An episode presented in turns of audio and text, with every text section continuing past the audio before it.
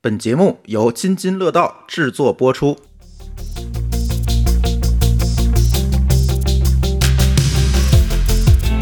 各位听友，大家好啊！这是科技乱炖的一个番外篇，也算是我们跟隔壁有台《生活漫游指南》的一个串台节目。隔壁有台的土豆老师在外地，所以他来不及录音了。然后今天我们提到这个录音的话，土豆老师说：“那我们也参与一下。”然后就把巧克力老师派来了。然后呢，我们一起来录这个节目啊，不是科技乱炖的三位主播啦，对啊换人了，是全新的阵容， 对哎有妹子啦！嘿对，是我朱峰，还有舒淇， Hello，Hello，呃，还有刚才提到的巧克力老师。 Hello，我是巧克力爱巧克力，来自《生活漫游指南》。哎，今天这期节目大家看标题可能有点懵逼哈。嗯呃，如果你是播客的听众，而且上极客呀这嗯些平台的话，你应该看到了这几天在极客上的一个比较热门的讨论。嗯，对，有一点小小的风波啊。然后。呃，哎，小风波，我倒是觉得无伤大局，但是这个话题蛮有趣儿的。舒淇来说说前情提要吧。呃，这件事儿比较好玩啊，是昨天七月二十三号周六，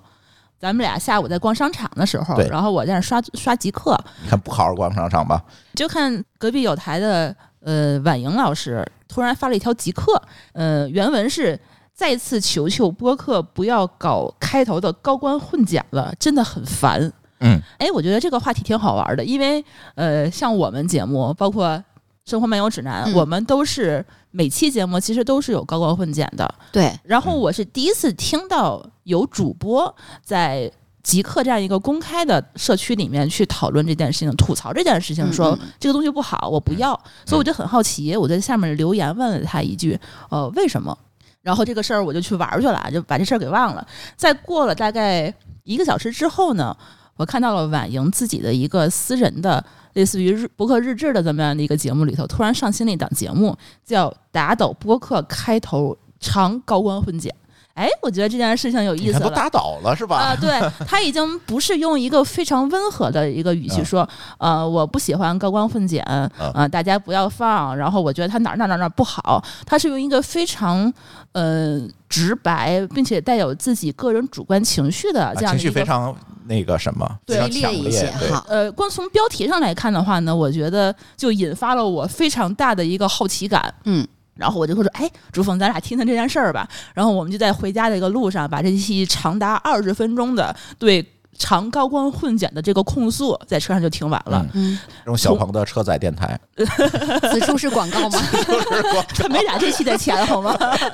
对， 然后他这期节目大概一共时长是二十分钟左右，呃，能听出来他是在刚刚发极客的那个时刻，以非常情绪化的这样的一个、呃态度吧，然后又把这期节目录了起来，从头到尾他是呃以一个比较。呃，鲜明的一个态度来控诉这个高光混剪，然后表明了自己一些不喜欢的一些理由，包括他对这件事情的一些看法。 嗯，然后我还在节目里头听到他 Q 了一些我们的有台，还有一些我们的平台，比如像小宇宙这样的客户端。然后我还在小宇宙那边私信说：“基斯，你快去听一听。”然后他说：“哦，我刚刚在跟婉莹在聊这件事儿，她这么快就上了一期节目嘛。”我说：“对，看来的话，这期节目应该是，嗯、没有经过任何后期加工的剪辑，它就匆忙上线了。为什么呢？就是你能听到它有一些口癖呀、呃，没有打标的粗口啊， 嗯，然后还有一些就是非常情绪激动的一些话。嗯但是我是觉得啊，哎，婉莹这个虽然说是情绪比较激动，但是她从头到尾这个逻辑是很嗯非常嗯清楚。非常连贯的，她几乎没有任何磕磕巴巴的，就是去说这些内容。你能听出来她主要的这个这个逻辑的这个点，大概都是一些他整理了三个点，呃，对对，然后当然越到后期说起来就越越深入了，这个我们一会儿可以再讨论，大概就是这样子吧。然后通过这期节目呢，我觉得也引发了我一些思考。我第一反应就是说，哦，他那么不喜欢，那我看看大家怎么说吧。嗯我就去翻了一下他的评论，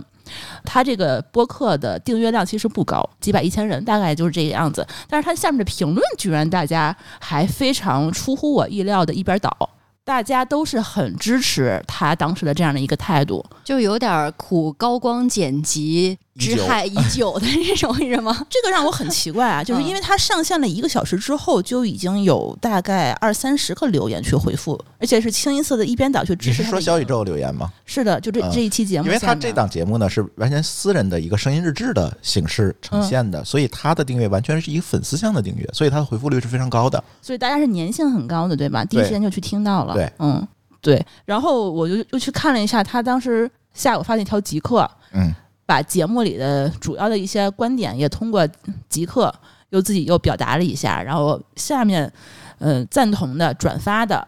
量是远远超过我自己的预期的。嗯这件事情让我觉得，哎，还蛮惊讶的，是因为我第一次听到有主播在公开的场合以一个这样明确的一个态度去实名反对这件事情。没错，呃其这实以前是有很多的听众会反映反馈这个事儿，偶尔的在极客上会有人提到，你是之前见过是吗？呃，很多，嗯对，很多。啊嗯呃，但是当然了，它这种东西呢，在社交媒体上表达出来，一一定是你反对他才会说出来。嗯，如果他能接因受，为他不会去讲的嘛。没有那个必要专门把它提出来啊，，对，嗯反对他才会提出来。所以，呃，呃隔一段时间，可能在极客上，就是一起听播客的那个 topic 下面，嗯你，就能看到相关的，总有吗？总有每月都有吧。每个月都有吧？都是吐槽还是都是表扬？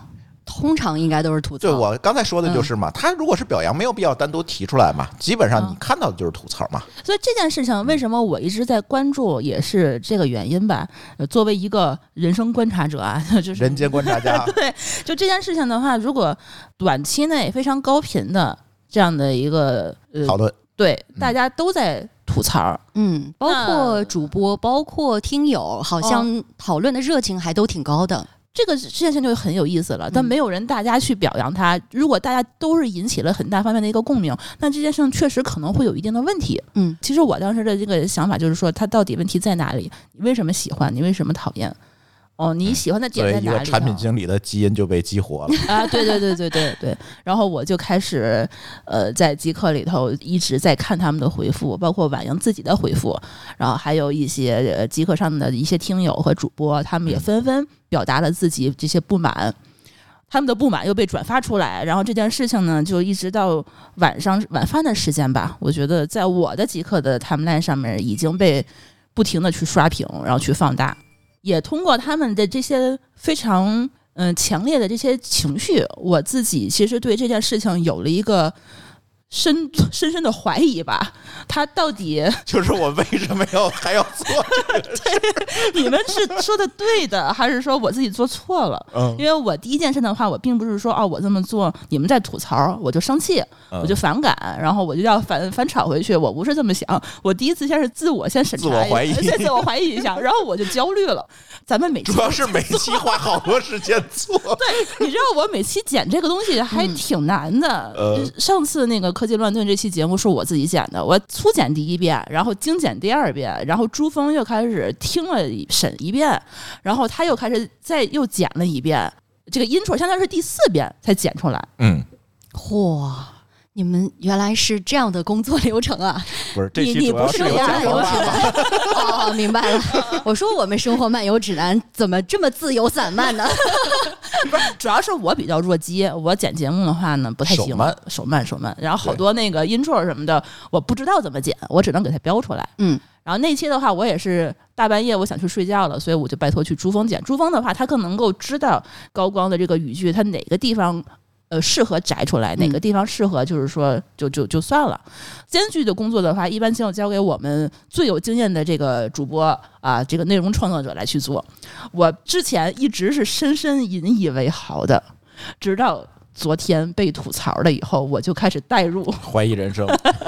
对信念有点崩塌。 对对对，呃，说到这儿，是不是可以给我们的听友科普一下什么叫高官婚检？大家似乎听得一头雾水雾水了。 是是是，咱们之前不叫这个名词儿对吧？我呃，们啊咱叫 intro 啊，啊，说实话啊，嗯我也是昨天到今天啊，大家一直在持续讨论这个话题的过程当中，我才知道原来大家管这个叫高光混剪呀。哎，所以我们今天为什么要请到这个巧克力老师专门聊这个话题？我觉得背景介绍应该做足了。嗯，对，因为巧克力老师本身他以前在传统的广播媒体就做过很多年，我们觉是得正经的广播电台出身的专业背景的主持人。就是那个婉莹老师说比较土的那一类 人， 对不起啊，乡下狗的目 光。所以你也是跟我一样被中枪的那种，对吧？呃，我倒没有那么强烈的感受，嗯，可能感受到被戳到了，被那个飞刀扎到 了的，膝盖中了箭的，很可能是原本对于这件事情的目的在哪里定位可能就不够清晰。呃，我之前是对于这个名词解释啊，稍微产生了一点点的这个迷糊时刻啊，后来终于明白了，其实差不多就是个节目预告，嗯，或者是片花儿。就是哎这放在样节目性质每的期节目最前面那个，对，有的时候甚至不一定放在最前面，中间可能需要休息的时候，我也可以插进去。嗯，它的位置其实并不是说像大家通常想象都要放在开头，只不过很多人是这么操作的。嗯，我们简单的就把它当做一个预告吧。就是把节目里面的所谓的金句摘出来，嗯对做配上背景音乐，然后做这么一段儿，放在节目的前面或者是其他的位置。就是这次的名词定义，它叫所高所以官你们不这见嗯个传统媒体管这个东西专有名词儿到底应该念什么呢？就什么片花、 片头啊、呃预告都有。嗯，它嗯没有一个专门的一个好像行在业定中文义领域是吧没有，我真觉的得没有有这么精准的定义。嗯，嗯，如果叫 highlight 高光婚检这个词儿，你们之前怎么我觉得更可能是集中于现在呃播客表达的大部分是想要用一些比较集中的观点式的嗯嗯嗯所谓的金句，想要用它来吸引大家，会把它特意的摘出来放到前面，嗯所以就产生了一些我觉得比较奇妙的，或者说集中呈现在播客里面的一种样态。这次我也听了很多高光环节，然后呢，今天早晨就马上让舒淇给乔老师打电话说叫乔老师录一期节目。其实我特别想知道这个东西在传统的媒体领域到底是怎么看的。刚才乔老师说了好多名词定义，但从你们的这个呃整个的执行下来，你看嗯做这么多年，这这个广播从一百年之前就有是吧？。对对对，当然乔老师没有做这么久哈，得我的天， 我穿越来了。 对。但是从你们来看，这样的高光混剪这样一个东西，嗯，到底它能起到什么作用？我自己简单的梳理了一下，不管是所谓的片头啊、片花这样的高光混剪、预告片，它的作用呢，呃，我觉得可能有三大类。嗯，第一类呢，就是起到吸引注意力的作用；第二个呢，就是做一个间隔，起到调整节奏、转换气氛的这样一个作用。然后呢，第三个可能就是一个服务的作用。嗯我从这个传统媒体的角度先来讲一讲啊，就是第一个，首先吸引注意力，我觉得这可能是最直接、最有冲击力的一个作用吧。嗯呃，因为即便啊，像如果说我们现在是这个在村儿里，我们村口的这个大槐树下啊，大家一群人要讲八卦啦，对吧？抄着手在那儿闲聊，突然间来了一个人，他先声夺人说：“可了不得了！”嗯，出大事儿了。哎，和一个人慢悠悠的哎晃过来，凑近大家说，哎，今天天气不错啊，我说个事儿，哦你会被哪种方式吸引呢？呃，我明白了，嗯，就是得需要吓唬一下。其实你不管做什么样的形式，其实它都是要符合传播学的一些基础的规律。嗯，因为我们毕竟是在做表达、做传播，不管是传播你的情绪，或者说嗯你的信息，那总是要符合一些基础的规律的，对吧？人的这一种很基础的这个这个心理上的一些变化。再举一个例子，曾经有一个非常经典的电视节目，现在已经被大家玩出花了，玩成梗了。走进 科学，对吧？它的那个预告是非常有意思的，啊，对对对，绝对会引起你的关注。比如说，一个雷雨交加的夜晚，神秘女子命断枯树 下，命案的背后究竟隐藏着哪些不为人知的玄机？错综复杂，真假难辨，蛛丝马迹，秘境追凶。敬请收看本期《津津乐道》。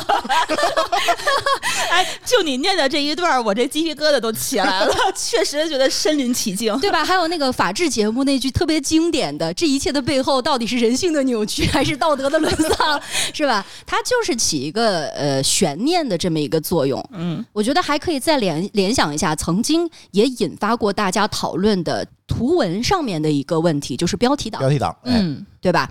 那些你家庭群里面看到的很惊悚的标题，什么震惊，对吧？不看会后悔，其实都是一个套路。你不管最后的这个转折有多么的惊掉你的下巴，或者说多么平淡无奇，但是一开始你的注意力已经被吸引过来了。那节目制作者的目的，他多半就已经达到了。如果你有兴趣，你自然会往下听。嗯我觉得这是第一个吸引注意力的一个作用。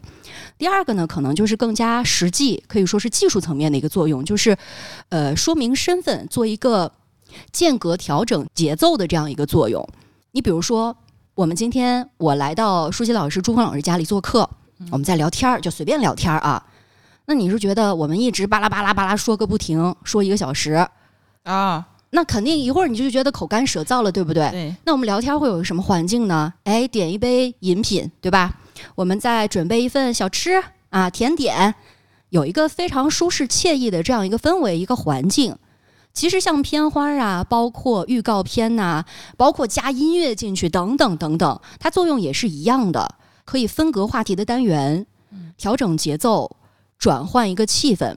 包括你看啊，这个以前我们在广播节目当中，它的时间单元通常是一期节目一个小时，嗯，差不整多。点有报时嘛，要对跟吧我？们播客差不多哎，嗯其实就是从那儿来的。嗯但是呢，中间它还会分隔很多的小单元，嗯比方说我们当时有过一个概念，就是车载的广播兴起之后，就很多人是在车上的这个环境去听。那么通勤的路上可能是大家最常收听的一个场景，那么我们就要在这个时间段当中做文章。嗯，就打出一个概念叫做时间钟。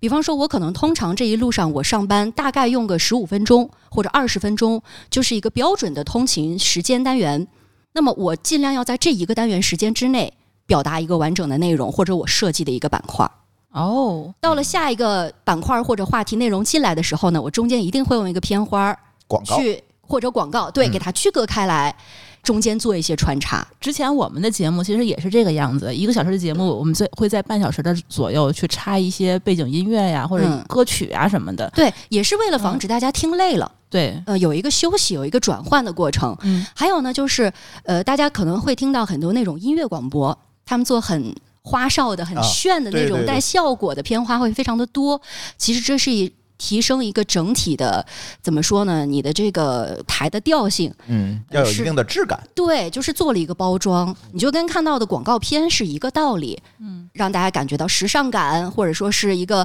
时政节目的话，我要有那种很严肃的感觉，我很就是实时发生的事情，我都可以关注到，它是有一个调节气氛的作用的。还有一个我刚才提到，就是关于一个说明身份的作用。这个呢倒是有点讲古了，就是，呃，我记得以前有一个问题特别有意思，我相信不少的听友可能在呃年少的时候吧，可能都问过这个问题，就是为什么他们那个中央电视台那个时候转播体育节目的时候，非要说中央电视台、中央电视台要说两遍？嗯，对报呀、呼号嘛，对，啊这个东西，对这是这个三遍东西就是我们叫呼台号，对嗯台呼。那它最主要的目的，其实之前在广播当中你是没有视觉的，嗯，它怎么去补齐这个视觉的缺憾？就是说，我要念出来，就类似于大家现在看，不管是卫视的节目，或者是哪个平台的视频平台的节目，右上角总会有一个角标嘛。企鹅上看，或者是猕猴桃上看，或者是什么平台上看，或者说 CCTV，或者是什么东方卫视啊、芒果台等等等，它都会有台标，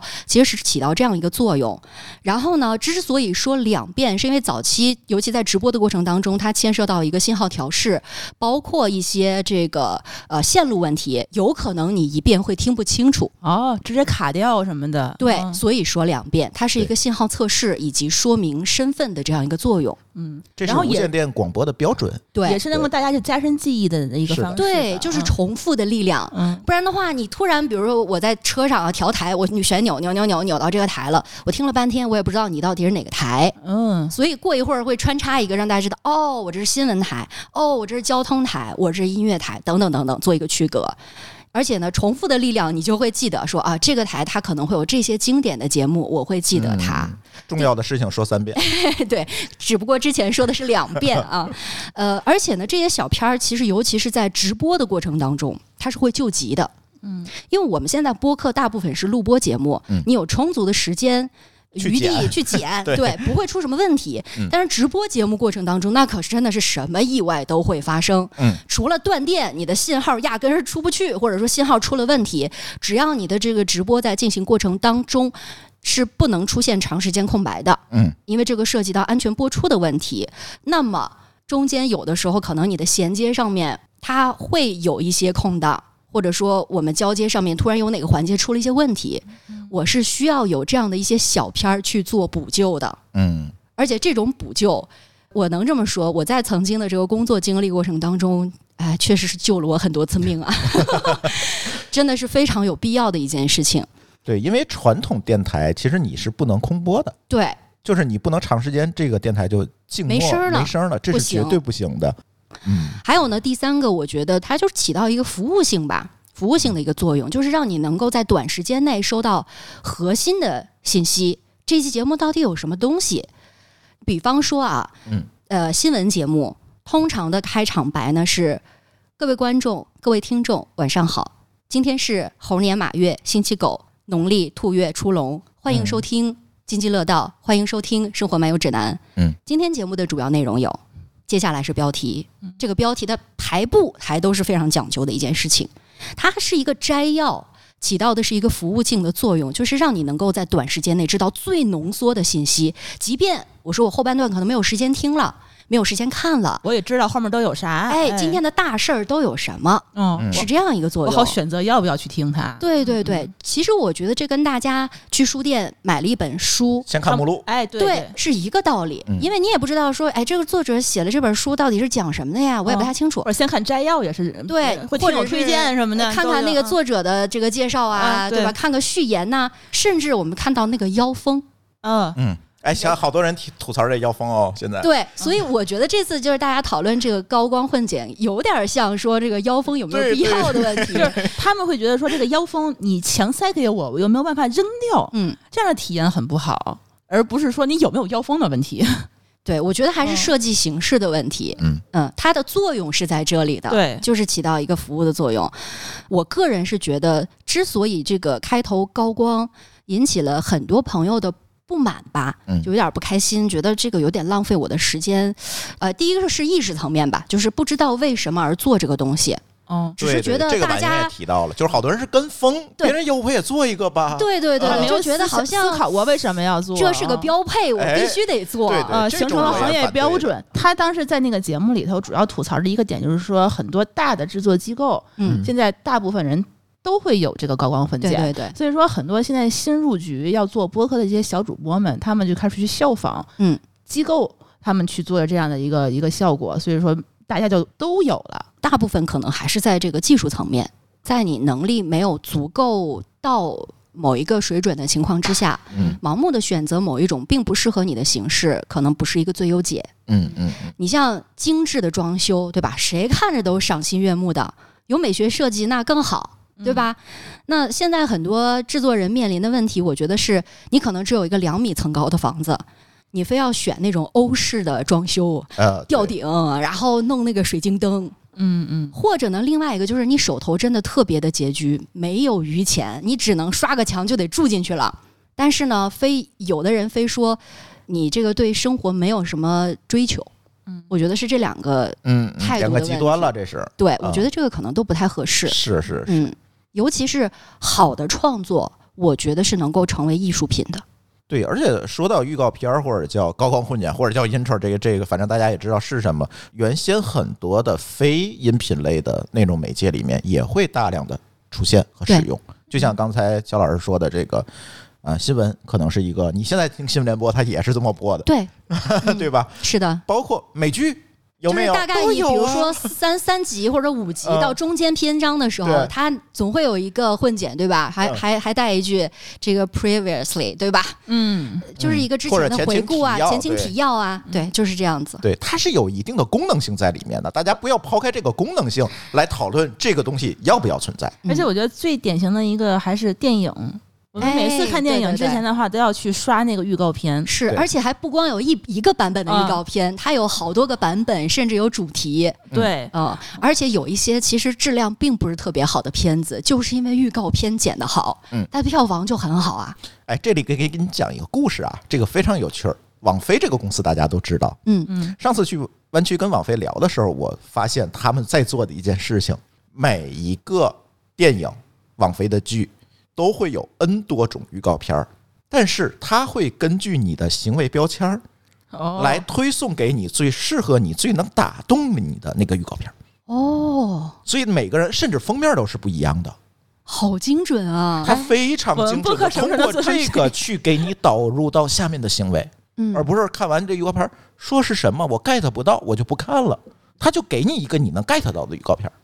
啊，这个是相当厉害，这是网飞做的相当厉害的一件 事情。用大数据去测试用户的喜好，然后哇去精准的推送你的因为内容。它猜在你你喜的欢，对，因为它在你的历史收看的行为里面已经把你的标签都打好了。比如你喜欢悬疑一点儿的，嗯，那它就会给你推悬疑一点儿。你嗯采访类的啊，哎，然后对叙事类的纪录片儿嗯又不一样，它是根据你的喜好来给你推不同的调性的预告片儿的。包括好多预预告片的话，会做我们什么内地专供版，其实也是根据我们对内地的口喜味好，对哎对对很多大片儿现在都要做中国特供版的这个预告片儿，所以它是还是说回来，它是有它的功能性在这儿的。对，别管是声音的媒介，传统广播也好，现在的播客也好，还是以前的电影也好、电视也好等等，都是有这样一个东西来达到它功能性的目的的。而这个目的是什么？就让你把它看下去，对，把这个内容消费完，就是这一个作用。所以大家。在做这个所谓高工混剪的时候，应该首先明白它是干什么用的，它的意义是什么，再要问自己你有没有能力把它做好。对，嗯之所以这样一个有点像是萝卜青菜各有所爱对的对嗯一个对问题，引起了这么多的讨论，就是尤其是出乎了舒淇老师这个人间观察家的一些预期的这样的 热度的一个讨论。我觉得一个深层的原因就在于，它可能反映出了目前很多播客的制作人吧，嗯，呃，或者说主播们啊，内心的一种普遍焦虑。不知道究竟要做什么样的内容，或者说是什么样的形式，才能够让大家满意。嗯嗯，所以大家都是在不停的尝试和探索各种方式，学别人做 intro 也好，嗯，去在节目里去加其他的东西啊。我我看到不少尝试，嗯但是我同意乔老师说，这个就是大家也不能说是焦虑吧，因为本身播客市这个市场还没有成长起来，大家更愿意在上面去做更多的不一样的尝试和探索尝试对，嗯这我觉得是很好的，好事儿，对，所以我觉得先不要说把标准盖下来，嗯，说你就应该这样，不应该那样，这个我觉得要值得商量的。嗯，而且舒淇，你从即刻的大家讨论里还观察到什么了？呃，我觉得刚才这个巧克力老师说的很多事情，是以一个传统媒体他们呃就有史已经以走来过的路，对对对。然后我是觉得，就是最近啊，这个极客，因为就这次讨论，他们还翻出来了六月份历史的一些讨论。嗯那个时候那个讨论回复的人会更多一点，比如说朱峰当时也做了回复，呃，极客的 CEO 基斯他们也回复，然后包括那个备忘录的他们的主播，嗯，呃，也通通做了回复。但这次被 Q 到的这些呃节目，大家都没有去回复他，因为还是自想看一下这个大家具体呃反馈到底为什么不喜欢。然后昨天呢晚上，因为看见反馈太多的时候，我也专门拉了一个我们的铁杆粉丝群，主要是津津乐道他在小宇宙排名比较靠前那个收就是听量有比较一靠百加标签的。对对对，那些听友我把他们都收集起来，就拉到了一个群。对，这里要说一下，如果你有一百加标签，想着联系我们小助手，给你对，拉我给你进拉那去个 群里头，他们肯定是津津乐道铁杆的粉丝。嗯然后我觉得他们对我们已经有这样的一个节目形式的话呢，会有一些自己的看法，所以我专门呃想去调研一下他们的想法，呃，喜欢不喜欢，或者是无所谓，你到底是一个什么样的态度？然后我就做了一下这个听友投票，很有意思啊，这个数据，投票人不多，大概是十个左右是喜欢的，很明确的喜欢的，然后呃四个左右表示不喜欢，然后另外四个左右无所谓，就是大概是呃二比一比一这样的一个态度。嗯、喜欢的。呃，我就先不说了。喜欢的话，大家就很明白，就说我喜欢这个精彩的这个制作呀，或者是我能够知道这期节目到底讲的是什么呀。然后我觉得这个，呃，能够呃前后呼应一下，我会觉得哦，原来这个高光的这个内容在节目里是哪些地方能够 Q 到，然后我还会哪些去地方引发的，对我嗯还会挺挺以期待的这个态度去看它，然后还有就是说我能够知道大概节目整体的这么样一个调性，就是也是像刚才所说这个做预览的这么样的呃一个功能。嗯但是不喜欢的这些态度，我觉得就千差万别，各式各样。嗯，对呃，这个我简单的我跟您介绍一下啊。首先，婉莹她为什么不喜欢？她的态度是极客上有一个太长不看版啊，就是第一，它是一个不可控的烦恼，因为你每家其实都会有混剪。但是混检的标准是不一样的。有一些新手儿，他们不知道这个混检应该是做成什么样子，他可能就是让你有，我就要做，还是刚才那个问题，啊，对，但是他这个做成什么样子，就靠自己的个人的这个发挥了。昨天我在机课上有一个有台，他说是被吐槽了以后自我反省，然后说他的高光混检是用了六分半。 哎呦我天哪，这是太长了，这呃也然后我当时说，我确实觉得你需要反省。六分半的话，相当于一个短节目对了。是的，哦，然后前两天也是有很多这个播客排行，我还看了一下，这靠前的这几个节目，有的短节目才二十分钟，可能就是一期节目，你这一六分半你就占了这么大一半儿。然后他说他不舍得剪，是因为他不知道应该怎么去保留那些最高光的话题，所以他就把前后的那些语句全都保留下凑起来了。来了。然后他那期节目也很长，那期节目一小时五十多分。哦哦，那其实就把这六分钟做一个节目就可以了。哎，我觉得，对对对对，他这个太长的话呢，不想听的那些听友们，他会比如说往后快进。嗯，呃，一般的话，靠自己的经验，比如说快进半分钟或者是一分钟，他发现还在还在有，对，然后对再继，续再快进，他还有，然后不停的一直快进，就崩溃了，听到第五分钟他 还有，对就是因为播客的制作的方式各种各样，它没有一个标准没化有的标时准长，对你对不对像比如说我们在一个视频平台上去看电视剧，嗯，它可能开头就一分半，比如说动漫的话就一分半，对，你只要把那个进度条拉到一分半之后就可以开始了。包括现在你都不用自己手动，人家自动给你跳过片头片尾。啊、所以说我是觉得他这个吐槽的点还是挺准确的，就是你确实是你各家标准就嗯很不崩一样，溃。 不一样就不一样，你干嘛弄那么长？然后大家心里的预期，我觉得这个就弄得很很很莫名其妙的。所以我们后来也反省到我自己啊，我们自己做的播客混剪来大概多长时间？一分钟，一分钟或者更短，对吧？呃，嗯不会更长了，但是呃，历史当中也会有一些长的，嗯，长的是因为也是早期尝试嘛，就是嗯想看看大家的反馈。但后来我们基本上都会把它控制在一分钟以内，就是你摁四下就跳过去了。生活漫游指南倒是时长不是特别固定，但是基本上没有超过四十秒。我一对，般会控制在二十多秒到三十秒对，左我觉得右你，们更短一些，因为可能有些朋友是想把节目当中的高光放到全弄前出来面，啊。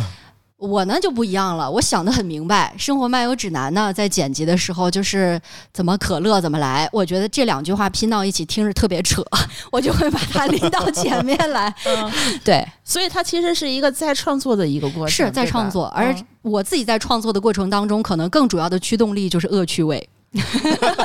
对，你看这个每一有个有人点的，鬼畜的那个意思。每一个人对他的理解其实都不一样的。对对对每个节目，嗯，所以到底这个，比如说三十秒到一分钟左右的高光混剪，我们到底要剪什么东西进去？你看，你就讲恶趣味，然后对啊我们的小助理他会剪剧透， 他会把那些很多那个就是你说的最重要的嗯那些表达的观点先剪进去就是。他更像新闻联播前面儿那个那提一堆纲标哎，题对对对嗯，那你对对呢对，朱峰？你呢？呃，我可能更偏重于乔老师的做法，就哦我可能会多剪一些恶趣味进来，让大家能够哎觉得这期节目吸引人，能够听下去。就是轻松好笑，然轻后松一又点儿好的玩儿，有对兴对趣啊。嗯，对因为大你家会风格发不一样现前面剪的那些重新拼贴的逻辑的句子，跟是节目一个没意思关系跟节目里面完全是两回事 儿。对，这种就对还蛮有意思。我但是觉这得次也有人吐槽了哦，说嗯你看你前面好多那个混剪跟节目都没关系，就是曲解了节目的原意。是呃，甚至是对说你混剪剪的太精彩了，然后后面发现听完平平无奇，一种上当的感觉。有，确实会有，嗯就类似于说那个电影把精华全剪到 预告片儿里，嗯电影本身很难看，就是也有这种情况啊。嗯，但是这也我没办法 吧？但是不管你已经被我骗来了， 你就是被吐槽的那一个，我跟你说。就但是你会发现，任何内容形式都是这样子。嗯当然，你做的太极端了，它任何事情都有一个度的问题。对对对，嗯你比如说你节目特别差， 我就弄了一个好的混剪放前面，嗯那肯定你时间长了，市场会选择这件事情，是评啊论会走的，他会用用脚投票的， 嗯，对不对？所以我是觉得这里有一个平衡的问题。嗯就不要把你这个节目里头所有的能剪出来的东西都放进去，呃嗯要不然的话，大家就没有必要去听你的、那就是那个啊六。分钟的嘛，哎，对对 对，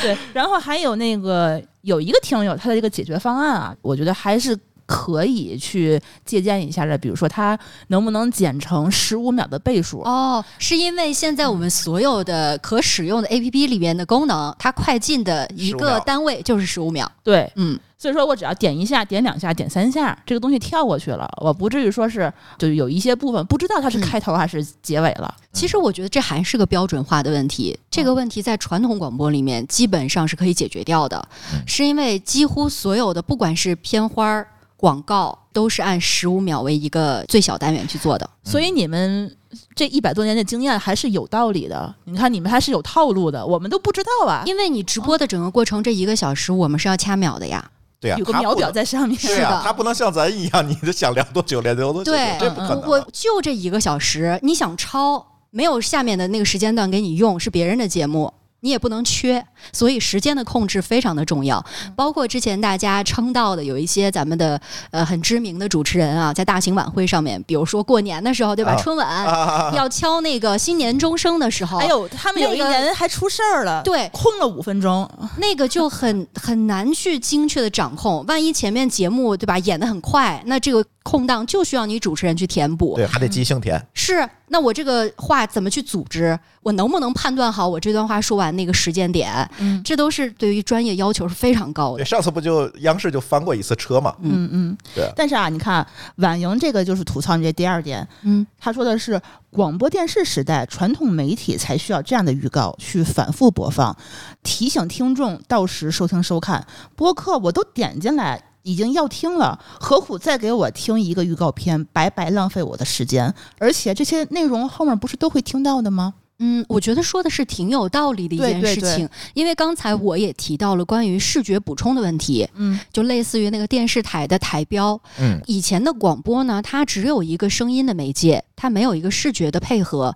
但是我们现在听播客都是通过什么样的方式呢？手机 APP 对不对？对，我们是有一个视觉交互的一个平台的一个窗口的，对，包括现在大家做的越来越详细的这个时间轴，嗯我的 show note 对吧？标题大家都是可以一眼望过去的，甚至我在这个 show note 里面看到分隔有很多话题，某一个问题是我很感兴趣的，我直接点击我就可以听这个片段，而不需要听整期的节目。这都是现在播客呃，应该说传播方面的一个给听众更好选择的一种方式。嗯，对，我一会儿我再吐槽这个时间轴的问题。其实这个是值得我来吐槽的，嗯对，当然一会儿再说我。觉得这个作用，它可能针对的是那些对于听播客这件事情是很有目的性的。嗯，我一定要获得什么，啊，是通效过这率样优驱先的动人，对。嗯，那对于那些我可能就是听着伴随的，比如说我做个家务啊，对吧？我嗯无聊了，我现在就想来点儿这个背景音。嗯，这样的朋友，那个 show notes 有没有对他来讲根本不重要。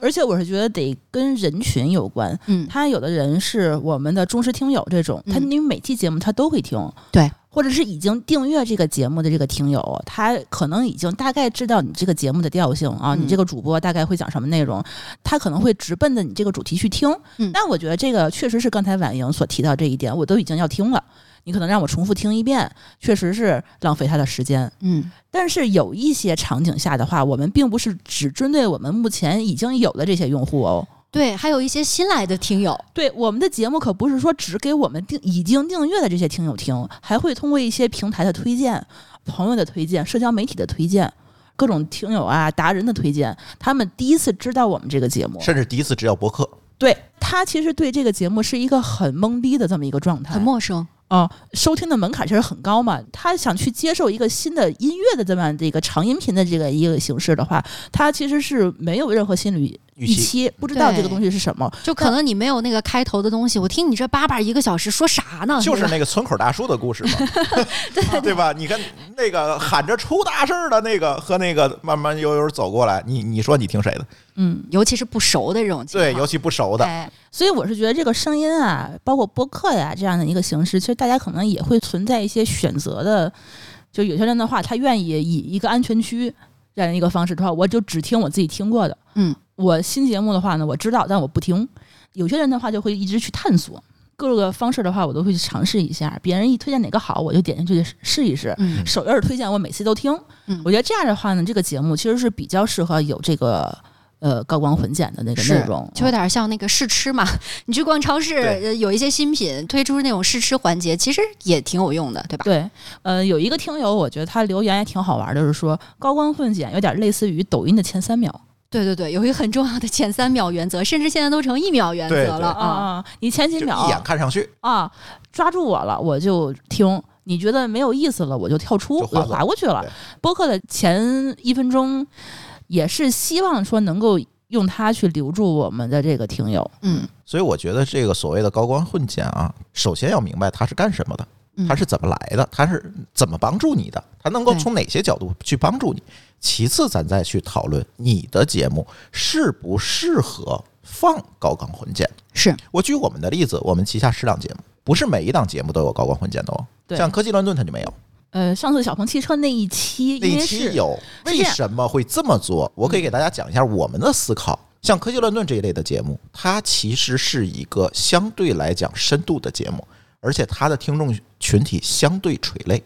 就是科技行业的 TMT 行业的从业者。我这就些直人。接找到你了。他找到我是因为他就是想深入的去听我们去聊。嗯，那其高光混剪对他的留存带来的帮助不大，你有没有他都会听下去。是因为它是一个深度内容。但是有一些内容，我们会特意的去在高光混剪上去做一些工作，比如说《津津有味》《原汤化原食》《不三不四》这三个节目。还有为厂长来了，我觉得也是有的。呃，厂长来了有时有，嗯，我可以给大家讲为什么它有的有，有的没有。刚才没有的我讲了，有的是为什么？是因为这一期节目是一个可以破圈的节目，就是每一个人都适合收听的节目。啊，它不够垂，但是它够广，它够嗯广。像厂长来了，为什么之二那期有，Vans 那期就没有？是因为之二的那个话题，因为它是消费品类的话题，嗯它会被更多的人去听，被推荐的概率也会更高。那我就会放高光混剪，让大家能够听见，让新人、新入坑的人，嗯，能够持续的听下去，嗯，这是最关键的。像不三不四、津津有味儿，嗯，原汤化原食都是面向一个更广阔的听众群体，嗯，那我一定会放，我让你尽可能的快速的了解我聊的是什么，你能够吸引你听下去，这是我的一个思路。我甚至想啊，还有一个呃思考的方向是，有一些商单我会放高光混剪，也是出于功利目的，对，因为我是觉得这个高光混剪你是花时间的，并且的话，你是把你所有的节目的最精彩的东西制作出来了，你会给这些广告客户们觉得有一种你在用心制作产品和节目的这样的一个感觉。嗯，啊，这是一个感觉。另外一个，我现在发现这个商单里面为什么要做高光？但是你看编码人生我就不会做哦。嗯为什么会这么去选择？是因为更重要的一点是，决策这件事情的人嗯有可能不听博客，就是决策要做这件事情的人可能是市场部的一个负责人，嗯但是他要给他的领导汇报，他老板可能不听博客，哦那扔给他的时候不可能啰啰吧嗦的从一开始听，他也没有时间听一他个没多有小时间，那我就啊把这段抛给你，你就先听这段，大概一分钟你就知道了。对你对对，再听与不听其实都不重要，它是一个快速预览的这样，对对，对，这个也是它的价值所在。所以大家一定要明白这个东西它是为什么要做，以及你适不适合放里面。我觉得一些深度内容或者垂类内容你就甭放了，嗯没有意义。对你讲一个什么这个代码这个东西为什么要这对么啊写，没意义。对啊，你怎么 高光混剪？这没有意义。所以他要讲的东西的话，还是普罗大众都能听懂的一些中国话、这人话的东西对对在里对面，是吧？对啊，就由此就谈到刚才我说的时间轴的问题了。嗯我是比较反对时间轴，哦，这是为什么呀？是因为时间轴实际上是把你的节目割裂了。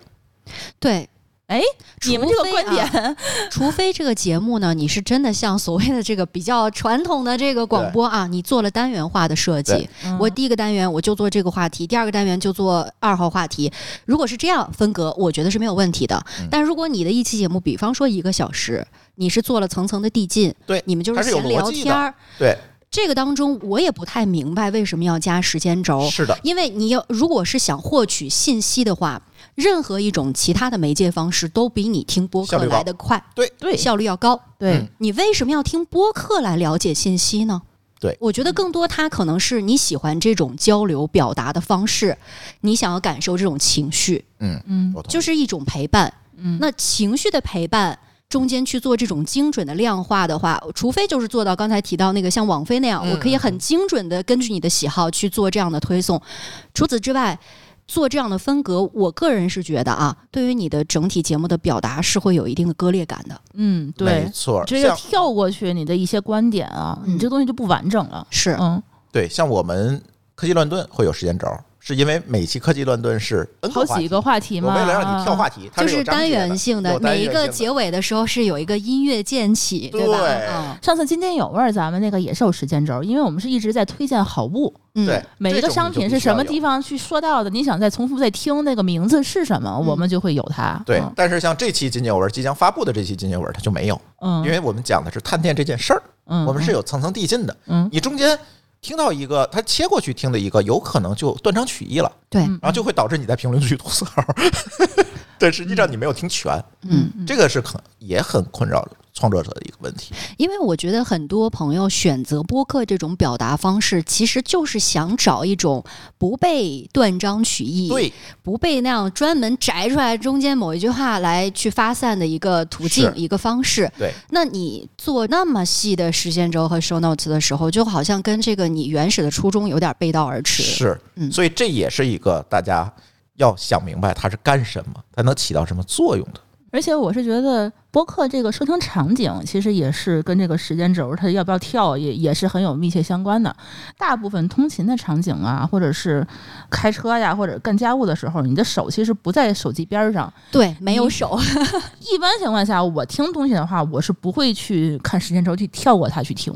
我都是一集一集的。你播完第一集，我就去听二听第二集，第二集听完听第三集，嗯，我都不会自动手动的去切换。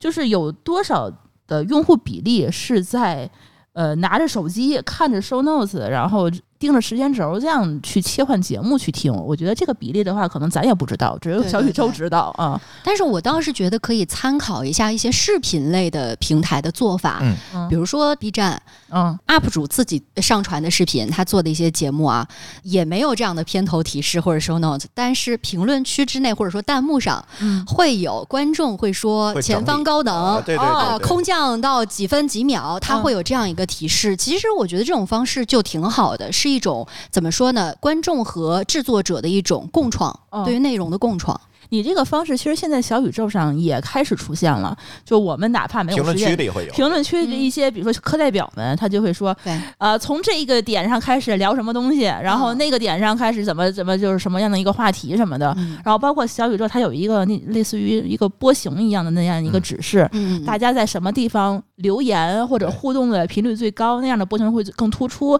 所以你就可以直接拖动到大家都讨论最热烈的这个一个点，其实也是你像刚才所说那样一个形式之一了啊。对共创。那这样的点其实也还不错啦，嗯嗯所以我觉得还是看内容形式吧，嗯，还是看内容形式，没有必要说我们一竿子把所有的形态都打死。对，因为不管你是化繁为简，还是说锦上添花，嗯都是形式上的一种变化和探索吧。你不能对用一个非常标准化的要求去固化它。行，然后那第三个点就是婉莹吐槽的这个比较重点的一个点，就是高光混剪啊，姿态上比较自恋， 而且很多节目的高光也不好消，嗯嗯没有什么特别的。但这一点属于这个个人喜好啊，对对但是对他也有一些其他的听友在极客上。呃，去去表达，就说你凭什么认为这句话是高光？哦，你凭什么认为我会愿意听它？就是你怎么能给我选择权？ 就是这种感觉啊、这个问题有点意思啊，哦嗯这个在于说，就像我们对内容的价值观一样， 嗯我并不认为我的内容要做的很客观啊，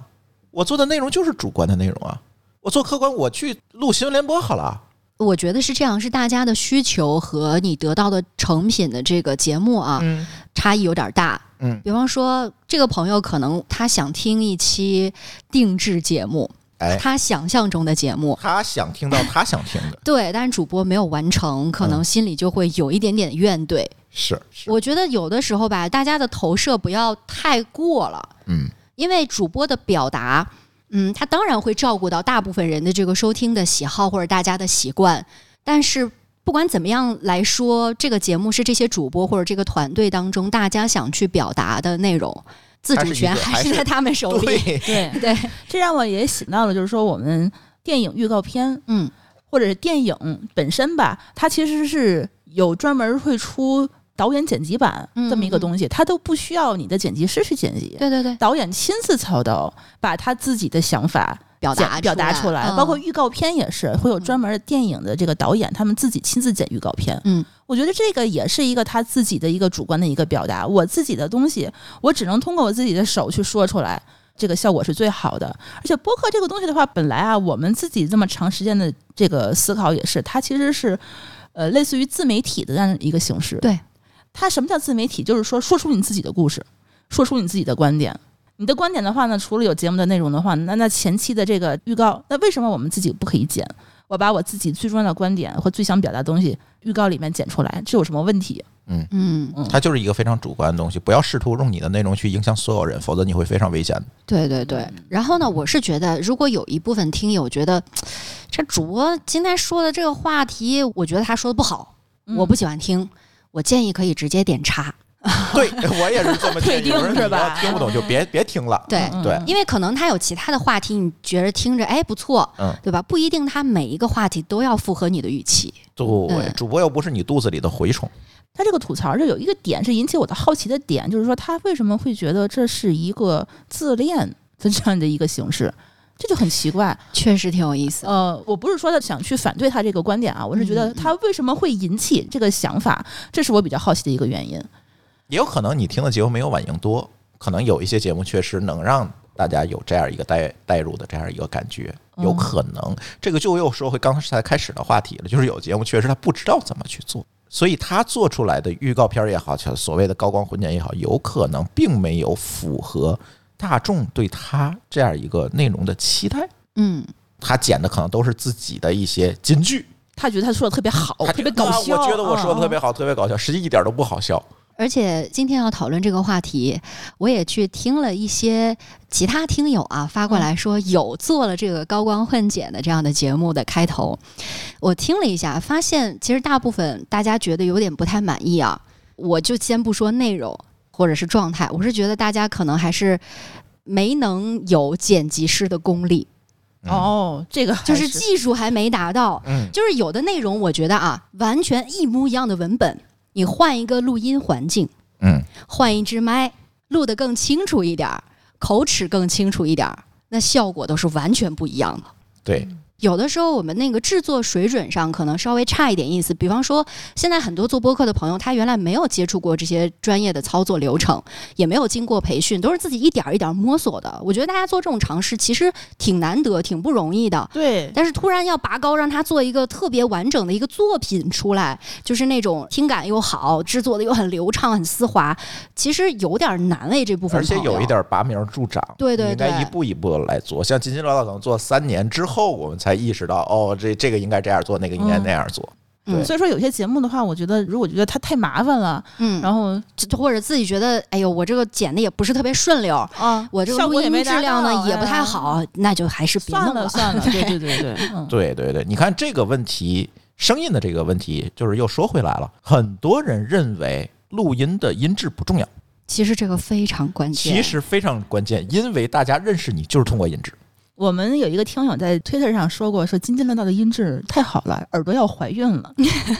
就每次听起来的话，就会觉得确实是赏心悦目那种感觉。对就，不然为什么广播剧？一个没有画面的一个文艺形式，它会受到一群人那么追捧，嗯就是这个原因。所以大家还是要重视这个音质的问题。你看，在海外也有这样一个先例，Spotify，他干了一件事情，他弄了一栋楼，里面全是共享的文件，就是给这些主播去录音。哎呀，我也想 要。对，像咱现在也在做这件事 情，嗯在北京，在很多的地方都有咱们的录音间，嗯听友也可以，而且可以去罗德专门赞助了他们最贵的设备。对这个打钱了，嗯这个打的是设备， 对，所以我们也是希望说给大家创造这个条件，嗯能够把自己的音质提上去。最近有一个有台的节目叫《一知半解》，这个节目就非常典型，他们之前就是拿手机录的。哎，你点名批评人家干啥啊呀？但 是现在他在我们北京的录音间开始录了，哦，他的节目的数据和评论量明显的有改善。所以你觉得他换一套设备的话，他确实是有正反馈啊的，大对家吧？能听得下去，呃啊能听得出。来，这种是立竿见影的效果。就刚才钟老师和舒淇老师提到了这个嗯罗德，对吧？呃，因为罗德之前是办过几届播客大赛的，哎，一等奖获得者，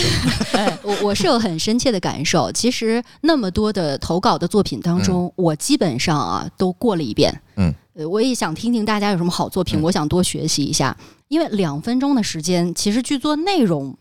是一件很挺难难的事情。挑战非常大。对，那很多朋友呢就选择了说不表达内容，那我就在形式上去做创新，那可能会尝试很多的音效啊，或对者加一些其他的声音进来，这个时候区别就显现出来了。你会发现有很多同志类的表达内容其实都差不多，大家的剪辑手法也差不多，但是为什么效果差异很大？就是因为录音质量的问题。我曾经听过一期播客节目啊，是有几位也是在做播客的主播，他们坐在一起去分析往年的这个获奖作品哦，我知道啊、他们呢，先是提出来一些没有能够获奖的作品，他们觉得挺好的，然后说了自己喜欢的理由，然后呢又把这个获了奖的作品拿出来进行这个分析啊。我觉得他们的这个喜好和分析很多都说的非常好，但是呢。为什么有一些他们提到的其实形式类型都差不多的作品，嗯一个获奖了，一个没获奖，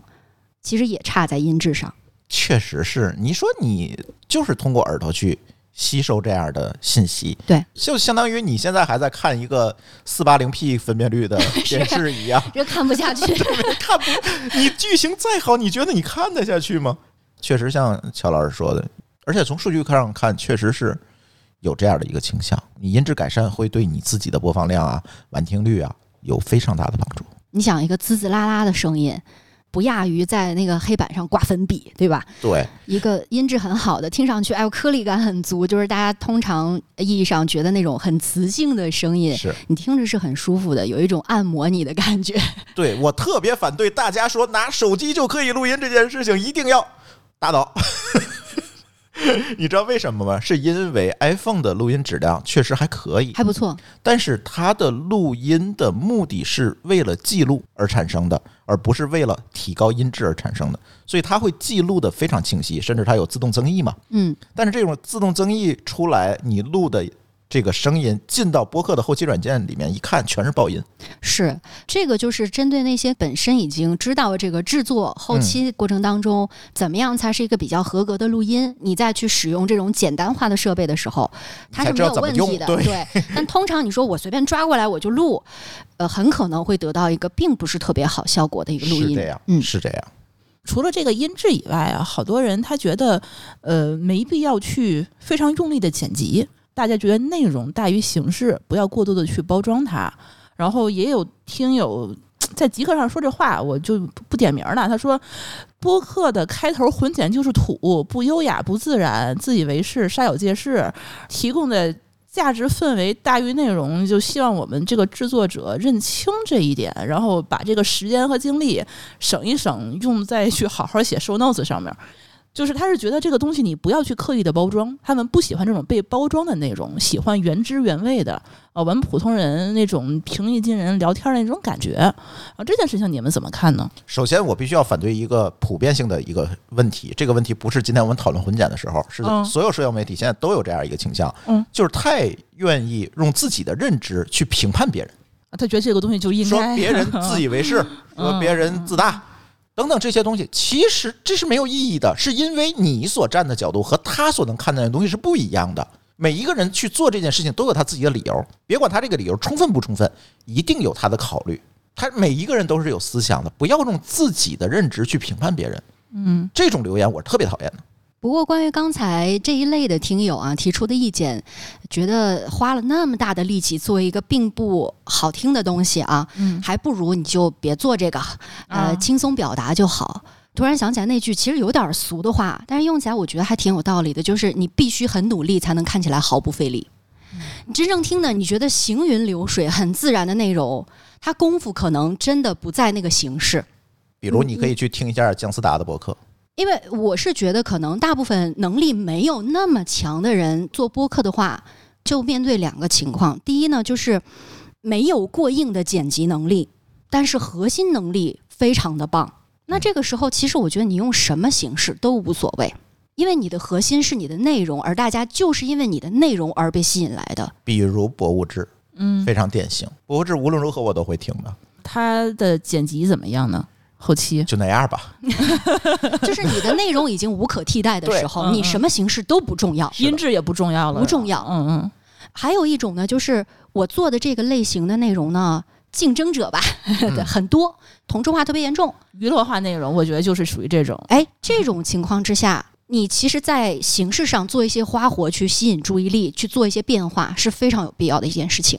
嗯，总得扬长避短，对不对？你总得有一个拿得出去的是点吧，我觉得就还是个人能力和你的方式选择的问题。就是你的内容、音质、剪辑三个东西能不能形成一个平衡的三角的问题。有的人可能这三可能样就是都一个特别强对啊，会吗？我觉得这可能是一个普通人很难达到的这样一个高度，所以现在越来越机构化也是这样一个原因啊。但是我仍然觉得个人的表达，个人在音频的领域的表达也是非常重要的。不是说我们市场里需要更多的 PGC、UGC，慢慢的就示弱了，也不是这样。因为 UGC 能够提供更多内容形式上的可能性和尝试，对，机构是不敢这么干的，不敢随便我搞个创新，我我把自己推翻，他是干不起这件事儿的。但是个人可以，UGC 可以，甚至 UGC 的一些梗、一些积累下来的东西，可以再反哺到整个的市场里面去。他们是一个先行者和探索者，就像 B 站的生态是一样的。嗯，对，机构现在什么都不敢说，就差念稿了，对吧？但是 UGC 们个人的主播们更愿意去做更多表达形式上的探索，嗯一样是有价值的，并不是说我们今天说有机构了，你们个人播客就不要做了，也不是这样。刚才朱峰老师提到一个例子，就是关于 B 站，我倒是想到另外一种，就是关于视觉上的表嗯达，手机对吧，性能都很过剩的这种情况之下，每个人都可以剪辑，嗯，各种花里胡哨的对特效都做得非常好，对，但是这样的能力原先可只有是掌握在那些专业机构的手哦里是的，那我觉得播客是同样的一个状态。作为个人的这种自媒体性质的播客的表达者、制作人，你完全可以玩出花活来，没错。只要嗯让大家听着觉得开心，或者甚至都是我们说为了为首熟耳。嗯，因为各种各样，你不管视频的技术，你用 A E 啦，什么 P R 了，对吧？你手机上用各种宿主软件去做剪辑，去做一些什么音效、音乐的铺垫，这些你想要达到一个很好的效果，一个作品级，甚至到一个艺术品的这样的级别，必须是要经过千锤百炼的。那么你的练习就显得尤为重要。没错，嗯你如果平常都不做这样的尝试，说没必要，我们不做了，那我觉得产生后续更好作品的可能性就趋近于零。是而且现在很多平台和工具，他们其实也是在努力的去降低你这样的一个门槛，对，因为大家其实各个人这个能力其实是有限的，有些人就是善于说话，嗯，有些人善于创作，嗯，让他去做剪辑的话呢，他其实确实没有这个特别好的天赋，对对所以说你看啊，像抖音、快手，他们都出自己的一些剪辑的一些工具。哦，它也是为了降低这个门槛，给你提供一些门门板啊，提供一些素材，让你更快的去弄它。像小宇宙，它其实也提供了一些我们主播自己的剪辑工具啊，或者是一些其他的这样的工具，其实也挺多的。嗯，嗯，然后甚至的话，还有一些三方的机构专门提供的剪辑服务。你如果自己没有能力去把它剪到一个呃很好的一个效果的话，你是不是用三方外包？来找我。对，我哦对们现在就帮很多的播客来剪辑节目，嗯，我们做了一个剪辑中台嘛，东西抛过来，然后我剪完了给你就可以，你付费就好了。然后我还有三档价格可选，嗯，就是高中低，粗剪版、专业版和精简版嗯还不一样。像精简版，我可能就会把这个 intro 一块儿都给你剪出来，你用不用再说？对，但是可能像像我们巧克力老师这样的专业的这种主持人来帮我们在后面去对转对，还有，人去像巧克力老师这这样的专业人士，还会给你去做把关对对嗯等等，这也是有这样的服务的。包括刚才你说小宇宙做的那个，它叫 Studio 那个工具，但是那种工具呢，我觉得有点儿跑到另外一个极端了。哦，哎，这个我曾经跟鸡丝儿聊过这个问题，我也你要不公介开意吐再槽说他一们点，现在，对对，我也不介意，这不叫吐槽了，嗯我是觉得这种形式有待商榷，嗯是因为长内容的剪辑这个事情其实并不这么适合在云端实现。它大概是处理呀、上传呀、共享啊，你把几个 G 的原始音频传上去，你就疯了，文件很大，文件很大，嗯，对，所以在线上去剪是不是一个更方便的一个形式？我觉得还要讨论吧，但是我觉得他这样的一个想法确实是很好的，就是是降低这门槛嘛。小宇宙做了很多降低门槛的事儿，什么 D D 零七啊、小宇宙对四六啊等等，它是其实是先降低播客创作的门槛儿。嗯，但是这里的问题是在于说，任何事情都是一个中间态，你在哪一端过于极端，它都会有问题。比如说刚才我们说的这个 PGC 的问题，对吧？你过于专业，它可能会有包袱。嗯，但如果你把门槛降得无限低，内容的质量是保证不了的。所以说很多播客就从入门到放弃 也是嗯就大量的 D 零七的博客从入门到放弃，就是这个原嗯因，也是一个问题。所以大家一定要找好中间态。我希望说，整个行业大家不断在探索的也是这个中间态的位置到底在哪嗯儿，是更合理的，不是说应该在哪儿，是到底在哪儿是更合理的。嗯，行，那我们讨论这么多，其实这个东西到底有没有必要有？我觉得，呃，也没有一个特别的一个定论，对吧？有的其实你这还是得看你自己的自身情况，你需要有，你他就需要有；不喜欢，那你不想加，你觉得你自己没能力，你也剪不出一个特别好的效果，你的听友也不爱听，你干脆就算了， 对对呃吧？，别让强求。对对对对，所以这个东西的话，也不能说是有些人吐吐槽儿，我们这事儿就不做了，这个事儿就没意义了，然后就反对声音那么多，这事儿就人家是婉莹也是个人观 点，就是现在就因为爆出来这个反对的声音太多了。其实还是想正正明白，就是我们这个 intro 党不能被打倒， 我我是 intro 合理党，我我觉得它必须在合理的。合理情的况下用出现，嗯嗯合理的使用才对。对我倒不是说一定要每一期我都强行的加一个 intro，其实也也很怪啊。对，所以我们应该是怎么样呢？就是他们觉得自己个人观点的地方，我们就耳朵就不听了；但是他们觉得说的有道理的地方，我觉得我们可以采纳一下他们的建议，对对吧？嗯比如说呃，不要太长，或者是质量好一点，或者是以十五秒的倍速去剪，我觉得都是一个还可以的一个形式。这个都比较嗯具有实操性了。对对对对。然后我昨天在那个我们这个建的那个新的那个群里头，也就问了一下大家都喜欢什么样的开头。嗯，不同的这个节目的开头这个风格也挺不一样的。嗯，我觉得除了这个高光混剪以外，还有一些其他的，包括。即课上也有一些人去调研了一下，比如说那个英文的播客，他们都是什么样的？其实他们也有开头都有 啊啊、啊，但是他们的开头可能不是高光混剪，啊比如说是口播广告，或者或是者提要内容提要。内容提要或者嗯嘉宾介绍。对哎，我觉得这个形式我还觉得挺好玩的，就是说我们有没有可能性把这个高光分享不是放在我们这一期节目的开头，而放在其他栏目，然后这样互相去做引流那嗯就是呢？偏花嘛， 那个应该叫广告吧，啊节目之间的广告导流了啊。其实我觉得可能是大家在选择如何开头这件事情上，嗯，还是格局小了，就是光集中在要不要做所谓的高光混剪这件事情上，其实忘了我们的开头形式可以有很多，嗯它不光是这一种选择，就比如说像广告介绍、片花，甚至有一些播客节目，我听过一档啊。他呢，为了避免这个音乐版权问题、b g m 是自己 B-box 唱的，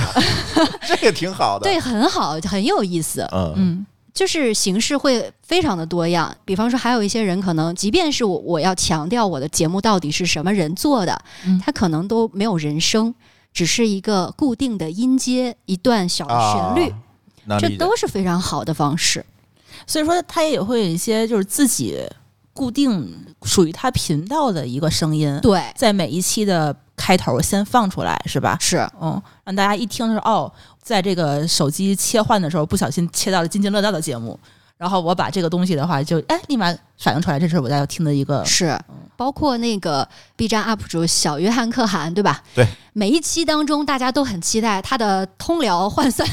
出现在哪里，对吧？嗯，我我觉得这也是一个标志性的东西。包括我看其实呃很多有台，比如像那个 JustPod 他们开头会有一个很简短，大概声音五 logo，秒，嗯，那个东西叫声音 logo 是吧？嗯就是他们用一个标准的声音说 JustPod，就就就那个、嗯那个，其实我觉得还也不错哈。对，嗯，在之前听那个科技早知道他们的节目，他会把前面那一段简介专门用一个非常。呃，专业的一个就一是个提要嘛，对，他会嗯加一些，比如说当时的新闻的一些音频的呃效果进去，包括打印的声音也很好听，他会专门给你念一段儿他们那个背景什么的。我觉得这嗯个、这几个形式还都不错。呃，像有的朋友反馈啊，说传统的广播可能会有点土，没有现在大家做的播客这么洋气。但是我想说，其实大家现在所有听到的好听的那种开头方式啊，或者是节目的串联，几乎都是传统广播尝试过的。对，嗯就是传统广播把这些形式都已经尝试过一遍了。是的，只不过现在又有一批新的创作者，嗯他们在呃过这条河了。对，所以大家也不要说，哎呀，广播土，传统媒体土。我是觉得还是不要抱着这样的一个，我觉得是前辈吧思维定式，去还是了得解学习一下。咱也不说前辈，就是有的时候吧，大家总标榜自己我是新的，我年轻、嗯啊，啊，我是新人，我是新势力，我是新生态。然后老的呢，就应该给他扒到坟堆里去，这是一种态度。这个态度没有问题，是， 但是呢，规律要尊重。而且尤其是以前已经积累过的一些技术经验，对，完全是可以你拿就过拿来过用来嘛的，对吧对这对嗯你就现成儿的东西。对呀，对呀，对呀。最后吧，我觉得呃，可以讲一下我们对这件事情的一些思考。因为昨天在群里头讨论的时候，某高老师提了一句：“这个东西有没有 A/B 测试？” ，A 说 B 测你试是一个非常专业的名词，可能不一般不会用在内容领域。 对，因为你们这些人吵了好几天啊，就每个人都有自己的道理。我们互联网人其实做一件事情到底要不要做，其实还是以数据说话。嗯所以这个东西的话呢，到底有没有理？朱峰，你是不是可以讲一讲你当时做 A/B 测试的这样的一个过程？对，就像我刚才说的，其实，在内容领域，大家很难理解这个 A/B 测试是什么。但是 A/B 测试是一个互联网产品领域的一个说法。所谓的 A/B 测试呢，就是我同样的东西给做出两份儿来，比如说，呃，一般互联网会用这个按钮是绿的，然后另外一个版本的按钮是灰的。嗯，那我要看哪一种颜色它的点击率最高啊？这个时候呢，我们就会做一个灰度发布，说一部分用户看到是绿的，一部分用户看到是灰的，然后我分别统计他们多少人点了，然后我就知道绿的还更好用还是灰的更好用，是这就叫 A/B testing。在内容领域呢，我也沿用了这样一个手法去做过一些测试，因为剪音调这件事情，我一开始就觉得这是一个费力的事儿。但是它嗯讨不讨好，我必须要试一下，我要不要？因为咱们公司人少，大家都知道啊，人一手个人不够剪用啊。十几期节目，就人手不够用，我必须要测一下，这么干值不值？嗯，这也是被倒逼出来的，就是我嗯没钱嘛，就穷嘛，其实互联网大部分产品其实也是这么做的。我先灰度上线一部分对，，大家都是穷嘛，就啊，是看没看有效果，不就行的话，我再我再回降滚。低对试，错成本，嗯所以我就用了几期节目去做这件事情。但是做这件事情是有一些前提条件的，就是我们必须要有音波的这套分发系统，因为如果我们用像其他的第三方的系统，或者是用第三方的，甚至第三方的服务器，我可能都抓不到这些数据，因为我在里面会做一些技术上的操作，嗯去控制你必须在这样一个流程里，我能抓到你的行为。我才能知道这个数据是怎么样的。但是如果去其他第三方的平台，有可能没等我抓到行为，你这期节目都下载完了，就都在本地听了，这肯定是不行的。所以做了一些技术上的处理，但是这里咱不展开啊。你你你说的太抽象了，就是说点我们自己能听懂的，就是你到底测出什么来了？你测的维度是什么呀？测试的办法就是说，有一段音频是带音戳的，一段音频是不带音戳的，但是它内容主干的内容都一样，只不过有的前面有这么一段，嗯有的就直接开门见山。嗯两段音频，我们叫音频 A 和音频 B，设定一个这个能收到音频 A 的一个用户群体，随机选的，还有收到音频 B 的这个用户群体，大概各一半儿吧，这样的量，因为要算比例嘛。那好，我会让 A 组的人去听 A 音频，B 组的人听 B 音频，这个时候我再去统计他在听的过程当中的行为，关键行为我设两个点，第一个点是完播率，就是你把这个节目有没有全听完了，占多大的比例。还有一个点是你在第一分钟的跳播次数。什么叫跳播？就是在这节目的第一分钟点了几次下一秒，就是那啊个下快十五进秒啊快进啊啊，或者你有没有拖动滚动条，嗯，这个行为我会录下来，甚至点叉退出去有没有？也算在跳播里面。哦，就是它有没有退。好，这个设定完了，那我就把它投出去，让大家去听。我今天公布的数据里面是四期，但其实我测的更多。嗯，因为昨天我就特意又非常费劲的又拉了一遍这个数据，然后给大家做了一个表。我就说结论吧，对吧？嗯，最终的结果我发现有 intro 这件事情会提高节目的完播率。这个明显吗？不是特别明显，但是肉眼可见的有提高，大概是五个点左右。那不少了。这是一个。第二个呢，就是针对婉莹提到的说，有很多人会把 intro 跳过去的这件事情，我要看到底有多少人跳了这个 intro。就是有多少人往后拖了，就是跟没有 intro 相比，有多少人去拖动它了。那我们发现的结论很有意思：如果有 intro，反而这个拖动行为、跳播行为更少，嗯，大家会完整的去听 intro，是更吗多人倾向于把 intro 听完。所我以说知道你大概这期说了些啥，对，或者就如果你上来开门见山，啰里吧嗦说一堆，大家反而容易去拖动它往后听。哦，为什么设一分钟调播率？是因为大概我们的 intro 基本就是一分钟左右嘛。嗯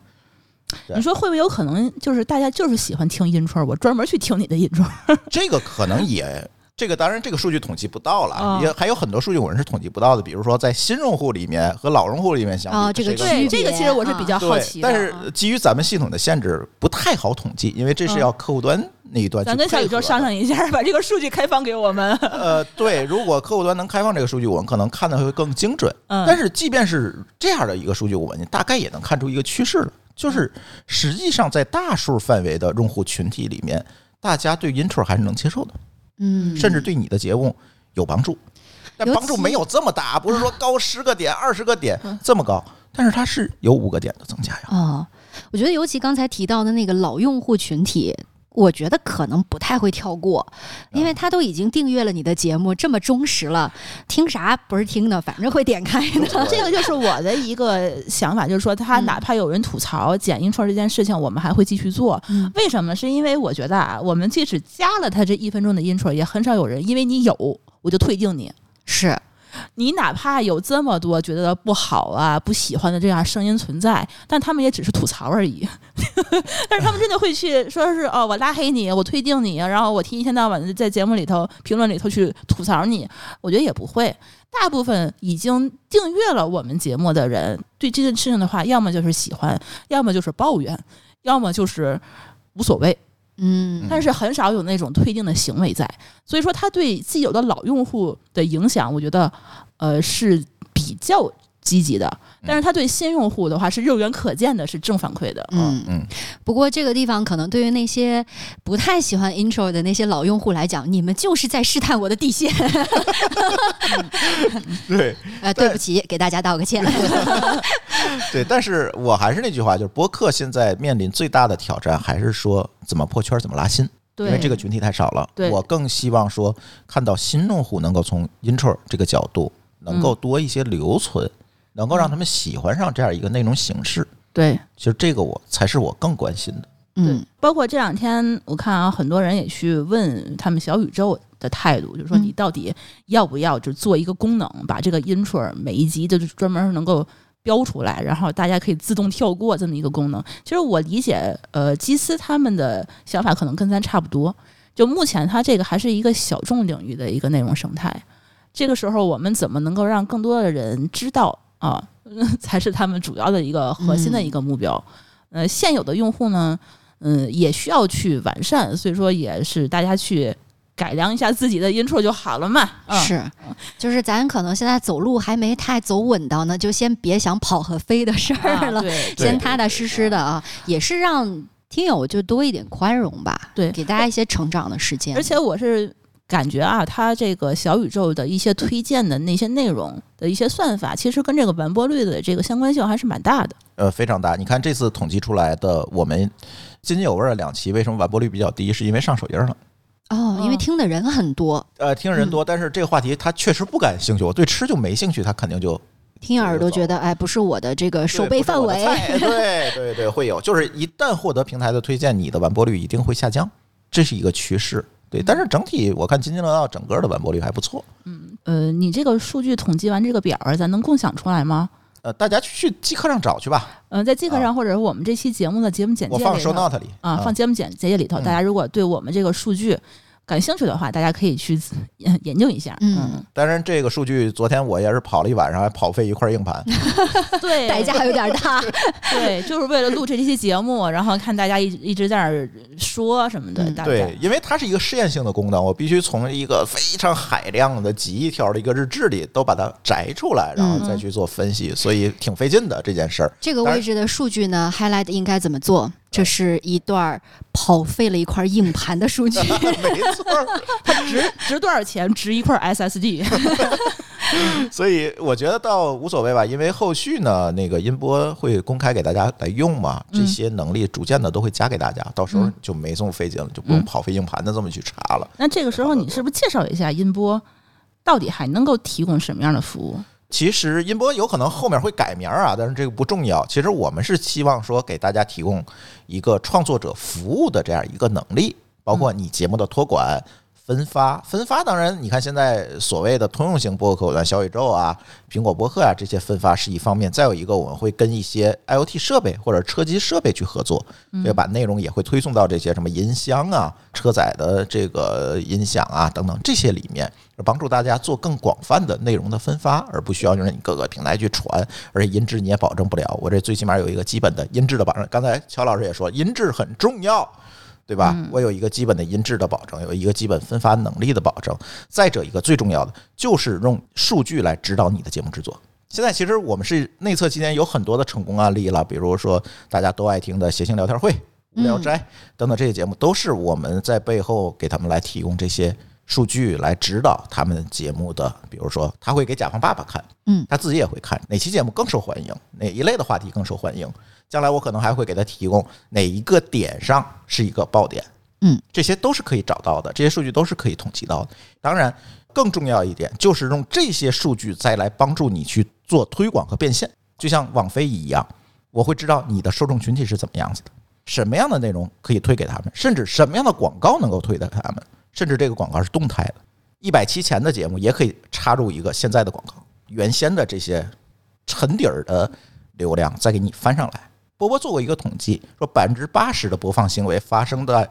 那些长尾内容里面。那这个长尾内容的价值其实一直没有被凸显出来，所以因为波通常的呃认为是你之前做了一段音频，你已经剪辑好了，当时的贴片什么都贴好了。嗯对突然这一年之后，我有一个新的，我我接到了一个商单，对跟这个话题是挂钩的。是但是你怎么样又把它加进去替换掉呢？对吧？以前一直是一个技术上的难点。对，但是通过这样的一个平台，其实就能够帮助大家来解决问题。但是线上部分，当然线下部分，我现在也在做线下的共享录音间，做线下的这个后期中台等等这些事情，也是帮助大家能够把内容做得更受听众喜欢。对，先不说好不好，最起码能够锁定住能够喜欢你的那一部分人，这是音波在做的事情，就算个广告时间吧。嗯嗯，因为音波这个整个的后台系统拖了一年了，还没上线。为什么？是因为我和波波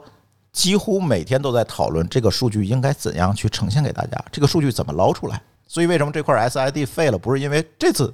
废了，这只是压死骆驼的最后一根稻草。就是几乎每周我们都要把这个几亿的历史数据用新的模型跑一遍。嗯，我们看到什么样的数据对大家更有帮助？每周都要重跑，每周都要重跑，这样去跑这些数据，我们才能知道这个点在哪儿。其实你看啊，咱们这个团队的这个背景，就是大家还是愿意用数据去驱动一下我们这个内容的选题也好，制作也好。对啊然后方向也好，我觉得这样的一个思考的一个方向，我觉得大家回来是不是也可以共享出来，多跟在这个音波的这个数据统计里头发现的一些新的趋势什么的，找一个渠道，我觉得是不是可以多说一说？嗯对，包括音波上线之后呢，也会有给大家看的一个叫数据看板的能力。嗯，当然我会把一些关键信息引出来，我不能让你们看到哪个节目有多少播放量，这嗯个我肯定不能，因为我们是一个商业服务，我不可能把商业客户的不想暴露的东西暴露出去。对，这个大家理解，但是总量能看见。嗯比如这次我就帮小宇宙去统计了一下，它最近七个月以来，就是从年初到现在，它的市场占有率的占比。反正那天基斯就是说，他一天到晚没事儿就去我们津津乐道后台的那个页面里头去看我们客户端的那个占比统计哈。对几个比较重要点，比如说哪个客户端更受欢迎，通常都在什么场景下听你的节目？是通勤的时候，还是在家的时候，还是在在学校的时候？嗯，在什么场景下听你的节目？呃，包括你的用户都在什么样的地区？是一线城市多、二线城市多、三线城市多？嗯，保证用户隐私的情况下，抓取到的一些用户的标签儿，这些能力呢，会逐渐的哎公开出来，给大家来做一些参考。前提是不影响这些播客的商业利益啊和用户的隐私。当然，如果你想更细节的说，哎，怎么通过数据指导我自己的节目制作，可以接入到音波的系统里。用音波来分发你的内容。这个时候更广阔的数据，包括我们今天统计出来这种更细节的数据，你就都能看见了。其实用数据来指导内容，在海外已经是一个非常明确的趋势了。别管我刚才讲的网飞的例子，还是 Spotify 的例子，其实大家都是要用数据去指导你的增长，因为这是互联网最有价值的一个点。不然就像传统广播一样，它其实统计不到精确到分钟的是统计，它非是统计常不粗到，糙，是 抽样，嗯，嗯，它只能是抽样，它你的填统个计表儿，其实那个表儿人家是顺手填的，还是说真的用心填的，你也不知道。嗯对嗯，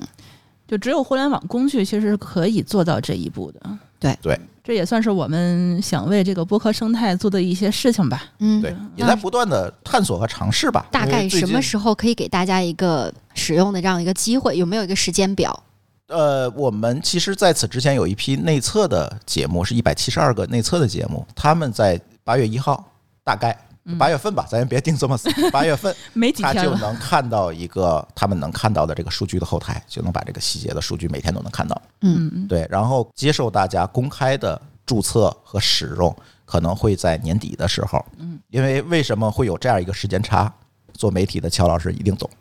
是因为有内容审查问题。我们现在正在跟一些合规的平台、内容供应商啊，合规的像广电这一块的这个相关的部门，我要做一个接入，来保证你的内容是合规的。嗯，我才能公开让大家注册，不然的话我就很危险。 这件事情，这这 个，但是我觉得这件事情很正常，就是你嗯在某个国家要做，你肯定要符合某个国家的法律嘛，这个是没有问题的。但是所以就会有这样一个时间差，但是大家不要着急，肯定是要 是要做都是在逐步的推进，希望一切顺利。的， 对，顺利很顺 利，必须顺利。包括我就是觉得，好像很多这个广播行业的这个从业者，其实也在录播客，他们是对这个数据啊，应该比我们技术人员是更敏感。包括这个音波后台以后，大家希望看到一些什么样的数据，对什么样的形式的，多大的一个颗粒度什么的，嗯都可以跟我们去。 这个就更细节了，因为以前悬在广播人头上的一把剑，就是叫做收听率，对，这三个字就是噩梦啊。对，其实通过互联网手段能够更好的统计这个嗯收听率的数据。重点是它可以分析。对，行，那我们的这一期串台节目就先跟大家聊到这里。大家有什么问题和想法呢？也欢迎在我们的评论区留言告诉我们，大家对这件事情是什么样一个想法。当然，这期节目可能聊的稍微有一点点专业，如果你不是播客的从业者或者不是播客的深度用户，可能 get 不到。一些点，但是没关系，我觉得用数据来驱动内容制作这件事情，可能不仅仅是播客领域，嗯， 其他的内容领域其实也是很需要的，大家就不妨一听吧。而且作为不管是听众还是观众，嗯总是希望能够获取到更优质的一些作品，没错对吧？嗯，行，那我们的这一期《科技乱炖与生活漫游指南》的串台节目就先跟大家聊到这里，感谢大家的收听，我们下期节目再见，拜拜。拜拜拜拜。哎，这期放 intro 吗？我也想让乔理剪吗？可以。感谢您收听本期节目。本期播客节目由津津乐道制作播出。你也可以在我们的官网 d a o 点 f m 找到我们的更多内容作品。如果您喜欢我们的节目，欢迎在微信、微博、朋友圈等社交媒体转发分享。您的分享对我们而言十分重要。如果您希望与我们互动，可以关注我们的微信公众号“津津乐道播客”，天津的津，欢乐的乐，道路的道。在关注后按提示操作，即可加入我们的听友社群。